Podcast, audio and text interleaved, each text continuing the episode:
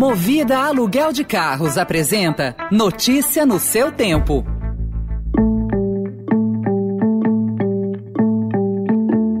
Olá, seja bem-vindo, seja bem-vinda. Começa agora mais uma edição do Notícia no seu Tempo. Esse podcast é produzido pela equipe de jornalismo do Estadão para você ouvir em poucos minutos as principais informações do jornal. Entre os destaques de hoje, Sérgio Moro adota discurso de presidenciável, fala em força-tarefa contra a pobreza e busca a terceira via contra Bolsonaro e Lula. IPCA acelera, passa de 10% no ano e juros podem subir mais.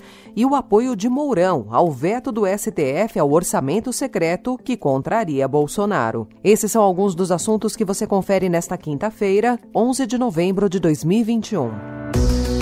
Estadão apresenta Notícia no seu tempo.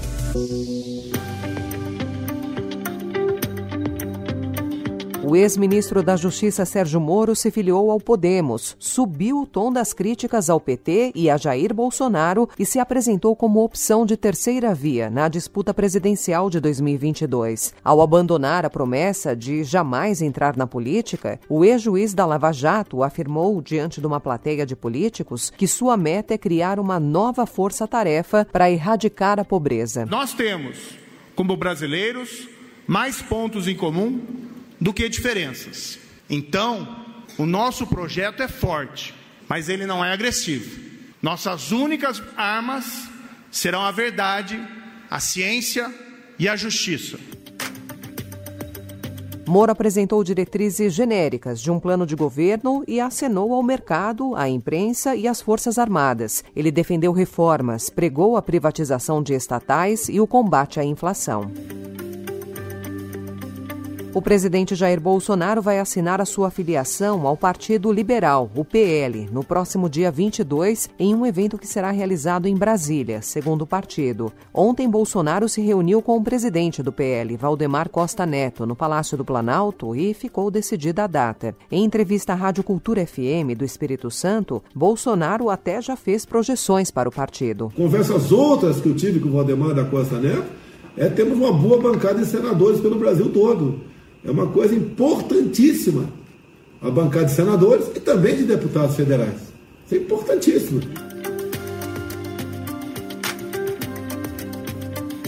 O ministro Bruno Dantas, do Tribunal de Contas da União, determinou que procuradores da extinta Força Tarefa da Lava Jato devolvam 2 milhões e meio de reais referentes a gastos com diárias e passagens durante a operação. Segundo o ministro, o modelo de funcionamento do grupo de trabalho criou uma indústria de pagamentos. A ação pode, com base na lei da ficha limpa, tornar o ex-coordenador da Força Tarefa no Paraná, Deltan Delanhol, e o ex-procurador-geral da República, Rodrigo Janot, inelegíveis Os dois avaliam uma candidatura em 2022. Procurados, os integrantes da extinta Força Tarefa não responderam.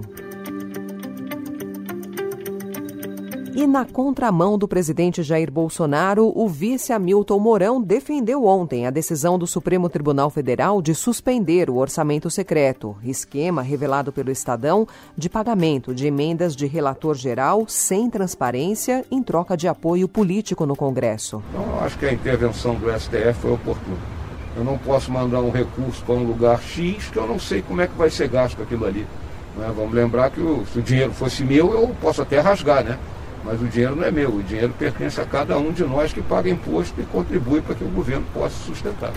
A decisão do plenário referendou a liminar da ministra Rosa Weber, que na sexta-feira passada suspendeu até o fim de 2021 os repasses via emendas de relator geral. Os valores destinados a essa modalidade neste ano somam 18 bilhões e meio de reais.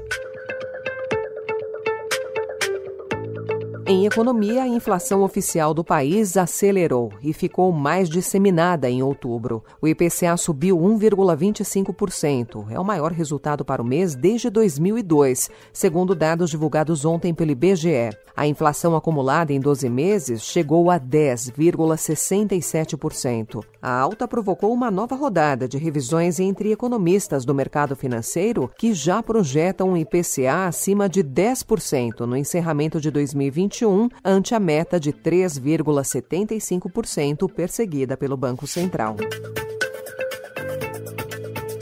O Estadão também informa hoje que o presidente do Instituto Nacional de Estudos e Pesquisas Educacionais, o INEP, Danilo Dupas, disse que a realização do Enem está mantida para 21 e 28 de novembro, apesar da saída de 37 servidores de cargos de coordenação. A afirmação foi feita em audiência na Câmara nesta quarta-feira. O Exame Nacional do Ensino Médio, Enem, e o Exame Nacional de Desempenho dos Estudantes, ENAD, serão realizados normalmente nas próximas semanas. Ele também disse repudiar e não compactuar com assédio moral, acusação feita contra ele por servidores do órgão ligado ao Ministério da Educação. China e Estados Unidos, os dois maiores emissores de gases do efeito estufa do mundo, anunciaram ontem na Escócia que vão cooperar para limitar os efeitos do aquecimento global. De acordo com a declaração conjunta, China vai implementar as medidas durante essa década. O anúncio não diz os níveis de redução que os chineses pretendem atingir. Os dois países também anunciaram esforços para cortar as emissões de dióxido de carbono.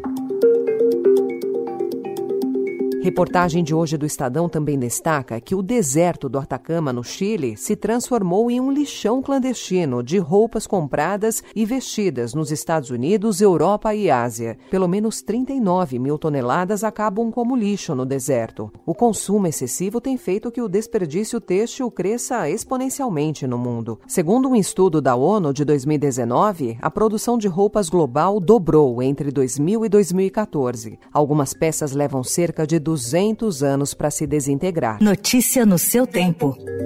Agora notícias da seleção masculina de futebol. Com a classificação para a Copa do Mundo garantida na prática, o grupo entra na fase do ajuste fino, no jogo de hoje contra a Colômbia às nove e meia da noite na Neoquímica Arena. Daqui para frente, o objetivo de Tite é trabalhar com projeções daquilo que a equipe poderá encontrar no Catar. Para mim, nós estamos classificados com a pontuação na Copa do Mundo. E, diferentemente de um outro estágio, agora parte para um estágio de preparação especificamente para jogos de Copa do Mundo, onde nós vamos enfrentar, por exemplo, e pode acontecer, uma Colômbia numa quarta de final, numa oitava de final.